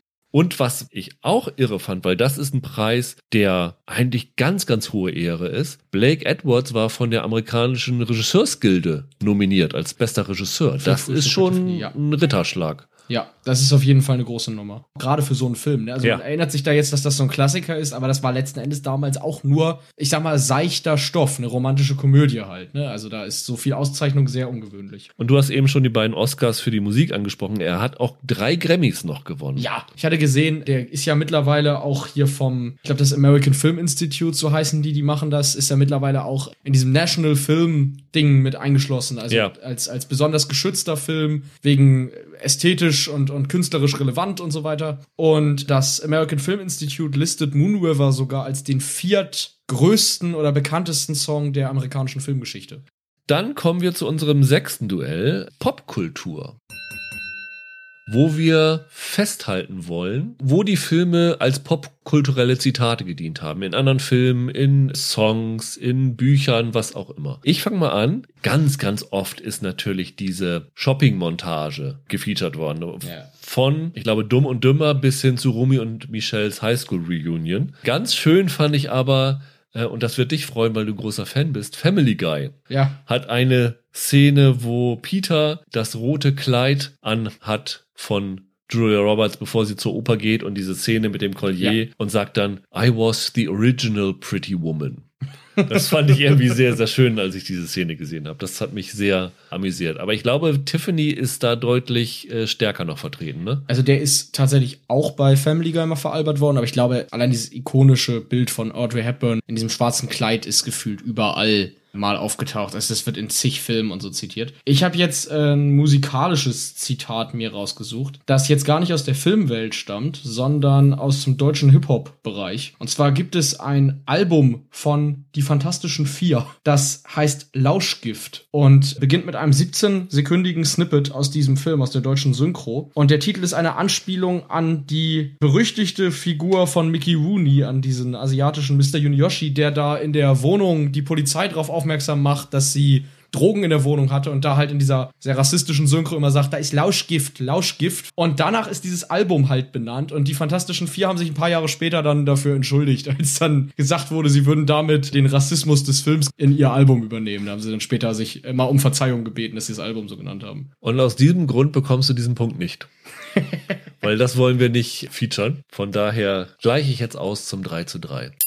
Und kommen zur Langzeitwirkung der Filme. Und ich würde sagen, beide Filme haben das Rom-Com-Genre wieder belebt. Das stimmt. Ende der 50er waren dann doch eher Hitchcock-Thriller und Monumentalfilme die große Nummer. Und Romcoms hatten es ein bisschen schwierig und Breakfast at Tiffany's war sehr stilbildend für nahezu das ganze Genre in den 60er Jahren. Pretty Woman natürlich auch. Also Ende der 80er Jahre, da waren eigentlich so Actionfilme durch Stirb langsam und Lethal Weapon so das Ding, worum sich die Studios gerissen hatten. Und es gab eigentlich kaum romantische Komödien. Und nachdem Pretty Woman und wie wir vorhin schon gesagt haben, Ghost auch so ein Superhit war, haben die alle versucht, auf einmal ganz viele romantische Komödien anzuschieben. Es wurden Drehbücher für eine Million gekauft, die dieses Genre bedient haben. Es gab einen Film, ich weiß nicht, ob du dich an den erinnerst, White Palace mit Ja. Susan Sarandon und James Bader, wo die eine irre Marketingkampagne gestartet haben, um das als nächste Pretty Woman Märchengeschichte zu verkaufen.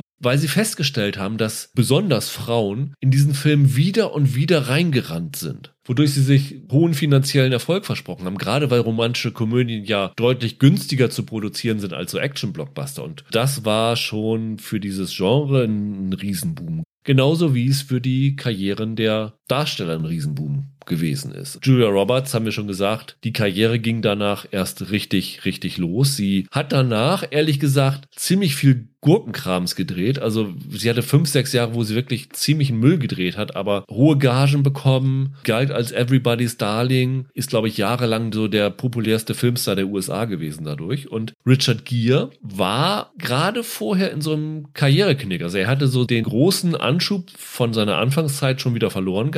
Also für beide war es wirklich ein riesiger Karrierepush, wie auch für Audrey Hepburn. Ja, wobei die war natürlich anders als Julia Roberts schon Star. Ein Herz und eine Krone und sowas hatte sie natürlich schon gedreht. Aber äh, durch Breakfast at Tiffany's ist sie eine richtige Stilikone geworden in den USA. Also dieses Kleid, das sie da trägt, dieses schwarze Kleid und damals designt von einem ganz berühmten Modedesigner, Hubert de Givenchy. Der hat da mit Hepburn zusammen schon den Look reicher New Yorker Frauen der 60er Jahre mitgeprägt. Und die Karriere von Blake Edwards ist natürlich noch groß angestoßen worden. Haben wir ja schon vorhin erwähnt, er hat dann halt den rosa-roten Panther bekommen. George Peppard hat's allerdings nicht so gut erwischt. Der ist irgendwie kein großer Star geworden. Also die Produzenten haben recht behalten, als sie damals zu Truman Capote gesagt haben, alle werden nur auf die Holly schauen, weil so richtig abgegangen ist es bei ihm dann nicht, sondern erst als er in den 80ern dann äh, sich dem A-Team angeschlossen hat und Hannibal gespielt hat. Und beide Filme waren tatsächlich auch fürs Fernsehen ein kleiner Erfolg. Also Frühstück bei Tiffany wurde sogar versucht, eine Serie zu starten, ne? Ja, ist aber am Ende nicht passiert. Das sollte eine Sitcom namens Holly Golightly Mhm. werden. Da haben sie einen Piloten gedreht mit Stephanie Powers aus Hart aber herzlich in der Hauptrolle. Der ist aber nicht verkauft worden.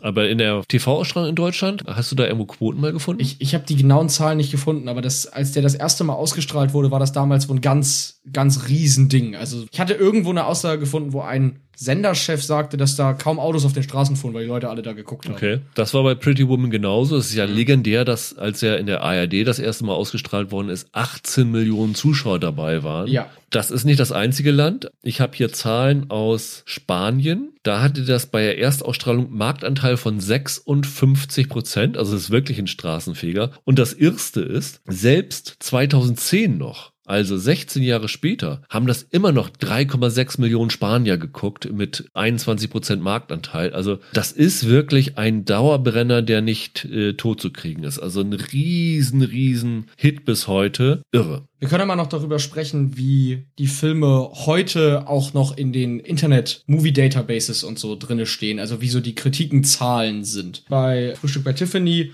muss man schon sagen, das ist schon ein Film, der von einer sehr breiten Masse auch heute noch sehr geliebt wird. Also der hat bei Rotten Tomatoes einen Critics Score von 89%, Audience Score sind sogar 91%. Bei der IMDb liegt er bei 7,6 Punkten. Also das sind schon sehr, sehr gute Zahlen. Wie ist das bei Pretty Woman? Pretty Woman ist eher so bei Kritikern durchwachsen gewesen, beim Publikum aber ein ziemlicher Hit. Also bei IMDb 7,0 bei fast 300.000 Stimmen. Das ist, Ja. also finde ich für eine romantische Komödie ist das schon sehr gut. Rotten Tomatoes nur 64 Prozent. Also das ist bei Kritikern ein bisschen umstrittener. Er kam bei Kinostart damals nicht so dolle an. Ne? Ja. Was es aber auch so ganz interessant macht, das kommen wir dann zu unserem nächsten Duell. Ansichtssache. Wo wir Kritiken vorstellen, die nicht so dem generellen Geschmack entsprechen. Mhm. Also bei Frühstück bei Tiffany muss es dann ja jemand sein, der den Film ziemlich verrissen hat. Müsste es eigentlich. Der Witz ist aber, die schlechten Kritiken, die man findet, sind alle eigentlich noch recht nett. Die schreiben dann, dass der Film einfach sehr seicht sei. Also niemand haut mal so richtig böse auf den Film drauf. Das ist so ein bisschen schwierig für mich gewesen. Ich habe aber zumindest eine Meinung gefunden, die ich extrem skurril und auch fragwürdig finde. Da muss ich tatsächlich dann nochmal auf diese Mickey Rooney-Rolle zu sprechen kommen, auf diesen Mr. Yuniyoshi. Es gibt nämlich eine Filmkritik auf filmzentrale.com, wo ein Kritiker schreibt, dass sich über diesen Mr. Yuniyoshi viel aufgeregt wurde und schreibt dann, das sehe ich nicht so. Rooney bringt viel Humor in den Film. Und ja, sein Aussehen mag übertrieben sein, doch im Grunde spielt er nur einen verärgerten Nachbarn. Dieser Mr. Yuniyoshi ist in seiner Verärgerung durchaus sympathisch und sicherlich keine Beleidigung japanischstämmiger Amerikaner. Und die Kritik ist tatsächlich relativ aktuell und keine Kritik von 1961. Ist das eine professionelle Kritik? Das ist eine professionelle Kritik, ja. Und das fand ich schon sehr schwierig. ja, ich, vielleicht würde ich dem Kritiker mal empfehlen, einfach mal das für die äh, DVD produzierte Bonus-Feature anzugucken. Mr. Yuniyoshi eine japanische Perspektive. Genau. Wo japanische Schauspieler, Kritiker und ich glaube auch Fans von dem Film sagen, wie Ja, sie das ja. empfunden haben und wie sie heute dazu stehen. Bei Pretty Woman ist es ja so, dass die Kritiken sehr gespalten waren, haben Ja. wir eben schon angedeutet. Deswegen habe ich versucht, eine Kritik zu finden, die tatsächlich etwas sagt, was, glaube ich, niemand mittragen kann. Und zwar ist es eine Kritik aus dem TV Guide. Der hat damals geschrieben, ja, Julia Roberts albernes Aussehen und ihr kichernder Charme haben einen gewissen Reiz. Ähnlich wie teuer verpackte Weihnachtssüßigkeiten. Aber Julia Roberts ist eine Schauspielerin von beträchtlicher Oberflächlichkeit. Oha. Es gibt, glaube ich, vieles, wofür man den Film kritisieren kann. Aber dass Julia Roberts, die ja die Oscar-Nominierung dann bekommen hat, oberflächlich oder schlecht ist, das fand ich schon sehr, sehr daneben in der Argumentation. Dem kann man dann auch nur wünschen, dass er sich mal Erin Brockovich dann anguckt. Ja, weil genau. Das ist natürlich, da hat sie ja herausragend Ja. gespielt. Ich finde, du hast ja auch einen guten Punkt dann erwischt für die Kritik, aber ich finde, unsere beiden Punkte gehen in eine ähnliche Richtung, weil wir uns auf ein spezifisches Ding konzentriert haben. Lass uns das doch teilen und sagen Ja. dreieinhalb zu dreieinhalb Ich würde das auch aufteilen.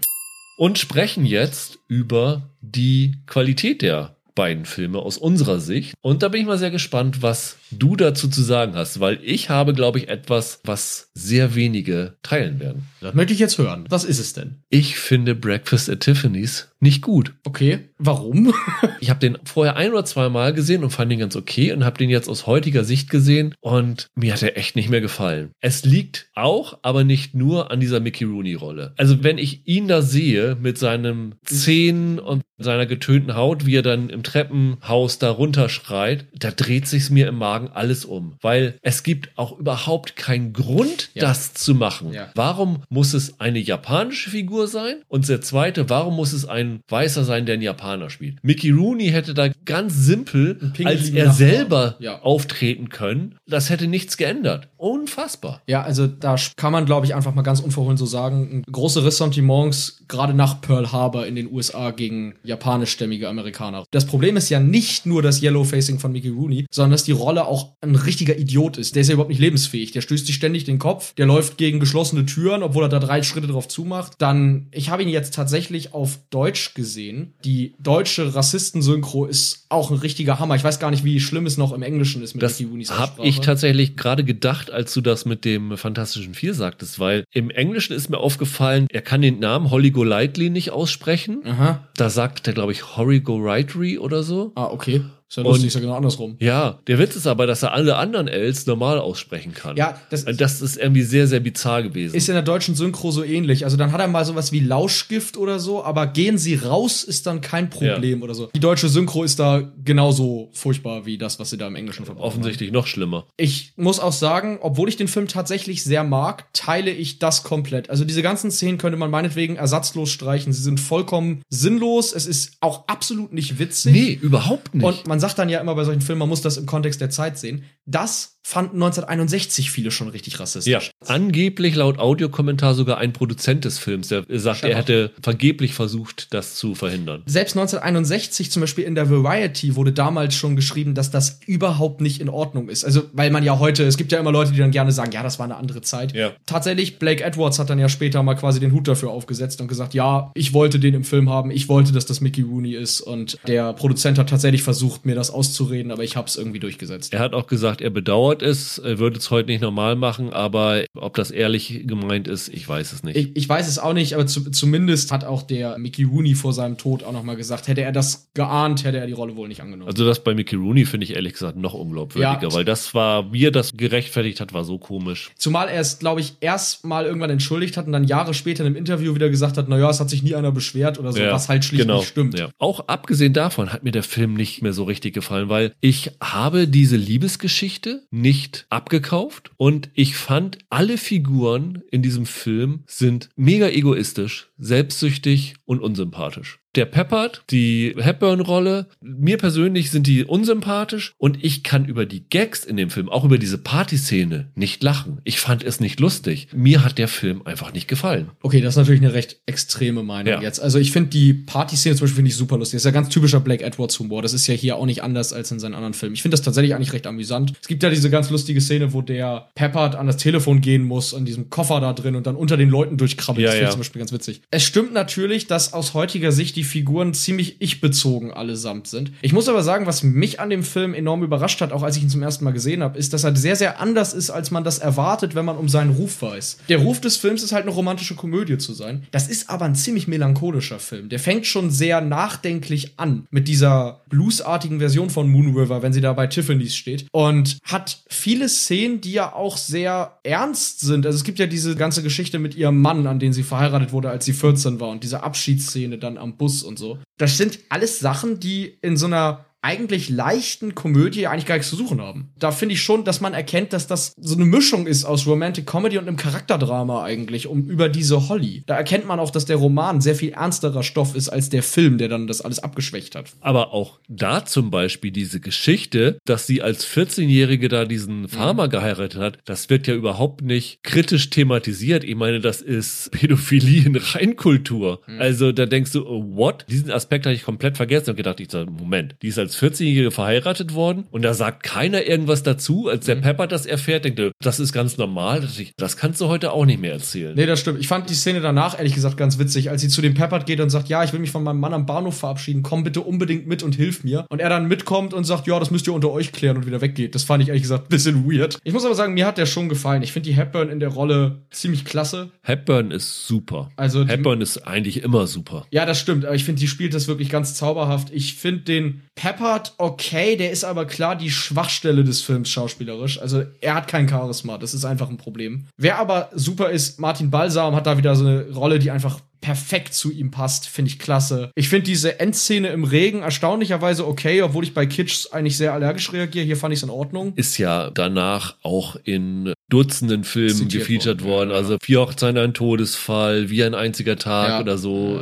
Das ist ja Standard geworden, dass es einmal so eine Liebesszene im oder Ja. so eine Kussszene im Regen geben muss. Ich habe den jetzt auf Blu-ray geguckt, da ist der neu remastert worden. Also ich finde, der hat ganz tolle Aufnahmen. Die Farben Die sind Farben ganz sind großartig. fantastisch. Selbst auf DVD, auf dem neuen Ding, sieht das unglaublich gut aus. Ja, also es sind fantastische Aufnahmen teilweise drin. Und die Moon River Szene, muss ich sagen, ist natürlich noch große Klasse. Ich wollte gerade sagen, der Soundtrack Ja. durch die Bank weg ist fantastisch und Und wenn sie da sitzt auf der Feuertreppe und Moon River singt, da schmilzt du dahin. Absolut. Ich habe mal gelesen, dass der Song ist extra auch für sie geschrieben worden von Ja. Mancini und sehr, sehr einfach geschrieben worden, weil sie nicht groß singen konnte, innerhalb einer Oktave. Ich habe mal gelesen, wenn äh, du das auf Klavier spielst, brauchst du nicht mal die schwarzen Tasten. So simpel ist der. Also es ist wirklich alle meine Entchen-Niveau. Das hätte Julia Roberts auch gebraucht, so wie sie Kiss in der Badewanne singt. Ja, ja, ja, in, in der Tat.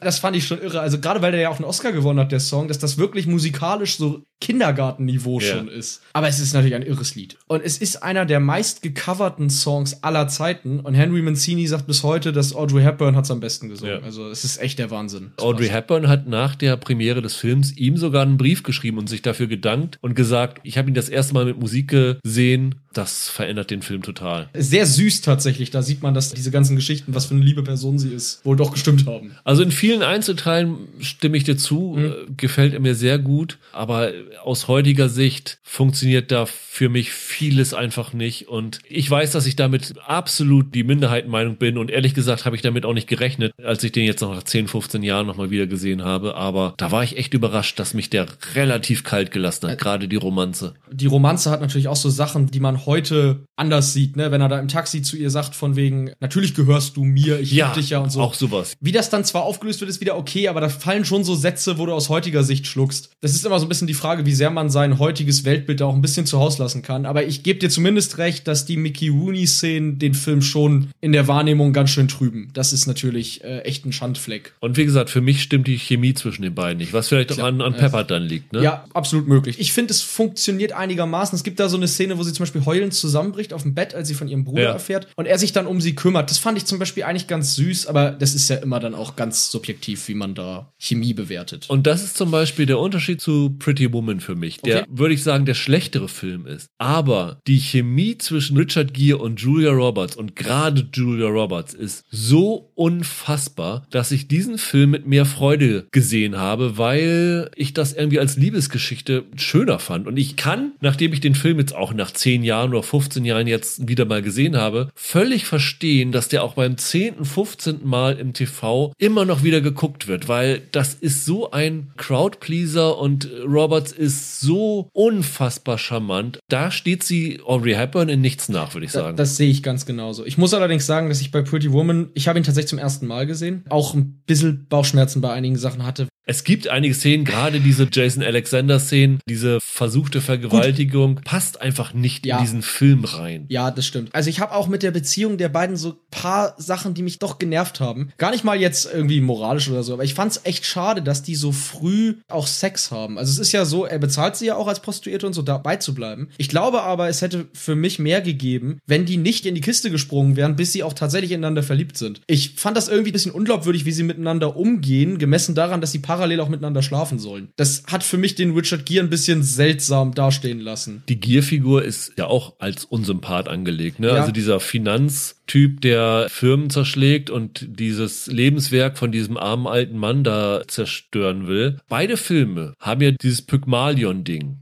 wo jemand von der anderen Person verändert wird. Ich finde bei Pretty Woman ganz interessant, du hast vordergründig die Geschichte, dass die Figur von Julia Roberts verändert wird, indem sie Ja. lernt, wie man sich in der hohen Gesellschaft benimmt beim Essen, wie man sich kleidet. Aber im Grunde genommen ist die Figur, die verändert wird, die Richard Gere-Figur, nicht sie. Ja, wobei ich ehrlich gesagt nicht ganz verstanden habe, warum der sich ändert, weil Roberts hat damit nicht viel zu tun im Film. Ich fand es tatsächlich ein bisschen merkwürdig, als er dann auf einmal anfing, Mitleid mit dem alten Mann zu haben, weil was hat die Roberts damit zu tun? Irgendwann sagt sie ihm ja, du machst ja nichts eigenes. Aber ich hatte dann immer das Gefühl, dass, wenn sie zum Beispiel einmal zu ihm sagt, in Wahrheit magst du den alten Mann. Da habe ich gedacht, ja, das mag sein, aber das hat er dann ja schon vorher, Ja. ohne sie. Also eigentlich war die Wandlung ja schon in ihm. So wirklich was tun. Das Drehbuch hat absolut Schwächen, Ja. aber es funktioniert halt als Liebesgeschichte für mich besser. Und weil es letztendlich dann doch eine Liebeskomödie sein soll, funktioniert es für mich innerhalb des Genres besser. Okay, mit der Argumentation kann ich leben. Ich finde persönlich bei Pretty Woman echt problematisch, dass das ein Film ist, der mit der Gierfigur einerseits, ich sag mal, kapitalismuskritisch ist, andererseits ist das aber ein hohe Lied auf Materialismus. Klar, Äh, mit der Shopping-Szene auf jeden Fall. er holt sie da am Ende mit der Limousine ab und alles. Also der Film hat ja schon irgendwas von wegen, sei nett zu dem reichen Mann, dann holt er dich in seine Welt. Naja.